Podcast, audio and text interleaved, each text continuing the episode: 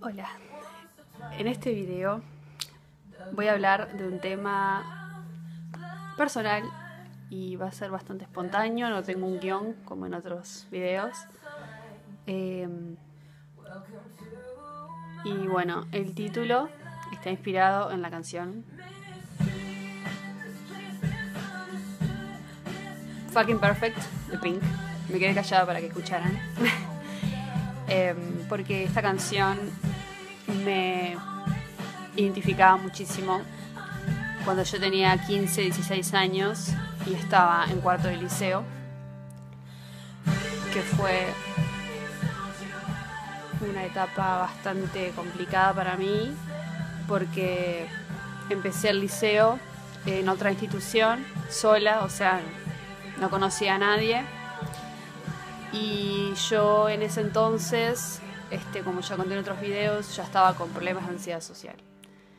Entonces cuando me cambié a ese liceo, como que mi ansiedad se, se intensificó bastante y, y no logré hacer amistades ese año. Este, me pasaba los recreos escuchando música.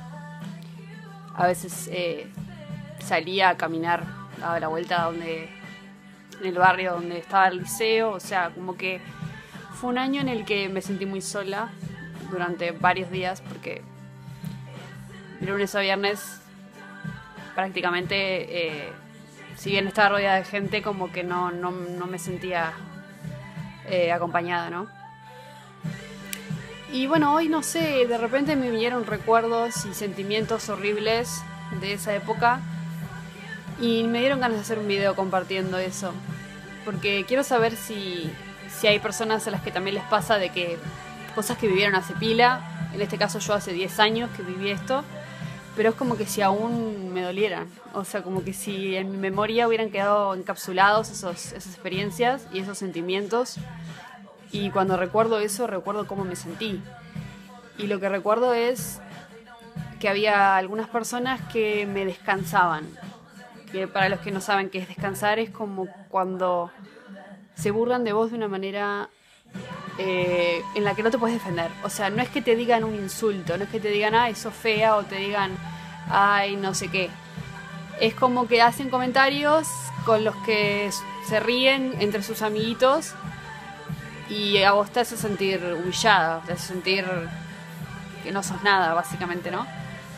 Eh, o si no, miradas, o que te miren y, se, y cuchicheen y se rían. O sea, esas cosas para mí duelen pila, porque si a mí me dijeran algo de frente, me dijeran, ah, no sé qué, me das la posibilidad de defenderme. Pero cuando haces eso, cuando haces eso tan sutil, tan maquiavélico, es como que si vos saltás y decís, ¿qué te pasa?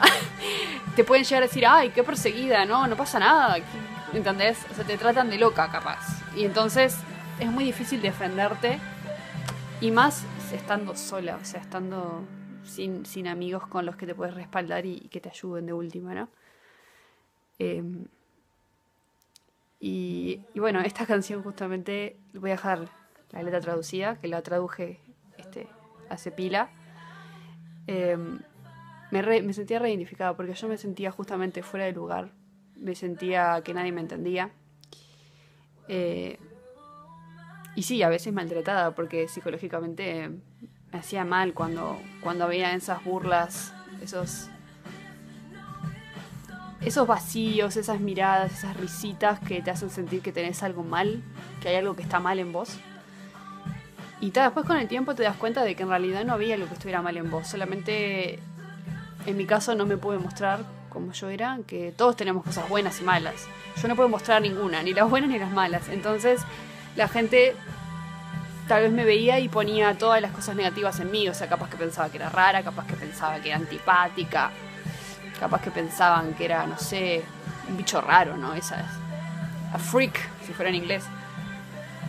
Eh, pero no sé, eso de, sentir lo mismo que sentía cuando recuerdo esas experiencias me da para pensar que capaz que me quedó como un, una huella, un trauma en mi cabeza, que bueno, que tal vez con el tiempo lo pueda superar, pero, pero en este momento me está... O sea, hasta este momento, hasta ahora, hasta el presente, todavía me sigue doliendo eso. Eh,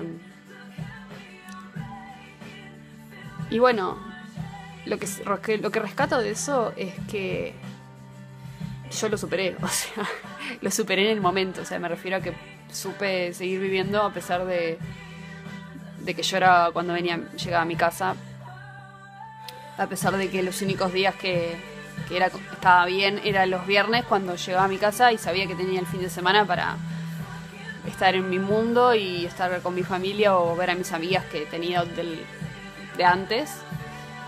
Pero pero esa oscuridad que llegué a sentir y esa soledad me marcaron bastante, yo creo. Porque además yo de por sí ya en la escuela tuve momentos donde me sentí muy sola. Entonces volver a vivir eso con 14, 15 años, este, como que me trajo también un poco a mi experiencia de la escuela.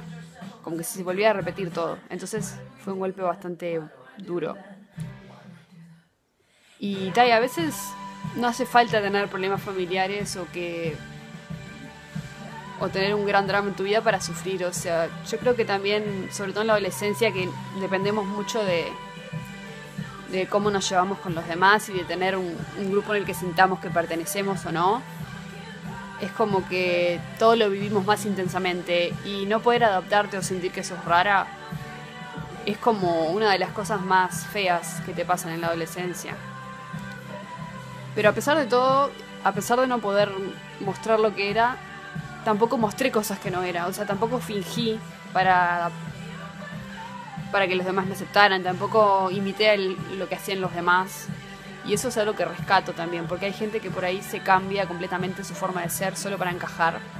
Y para mí eso no está bueno, porque te estás traicionando a vos misma. O sea, después básicamente es como que perdés tu, tu identidad, o sea, ya no, no, no sabes quién sos haces lo que hacen los demás, te gusta lo que les gusta a los demás, y vos qué, o, sea, o tenés una doble vida. Cuando estás con ellos sos una cosa y cuando estás en otro lado sos otra cosa. Y eso para mí es peor que, que no animarse a hacer lo que sos. No sé, prefiero esconder lo que soy antes que imitar algo que no soy. Es como, como una llaga, como cuando tenés llagas en la garganta que que, que, tragas y te duele, bueno, es como algo así, como que tragar vendría a ser recordarlo y duele. Pero a la vez me genera orgullo el haberlo superado, o sea, el haber podido seguir adelante. Hay gente que cae en una gran depresión y se termina suicidando y no joda. Y hay gente que recibe bullying muy fuerte también que termina muy mal. Te destruye la autoestima, básicamente, o te puede destruir la vida también. Ahora justo estamos en cuarentena, pero si antes de esto estabas pasando por una situación de bullying o algo fuerte, o sea, de esas que, que tenés miedo por tu vida, contáselo a alguien. No te quedes callado, callada, porque te va a comer por dentro. Gracias por escuchar.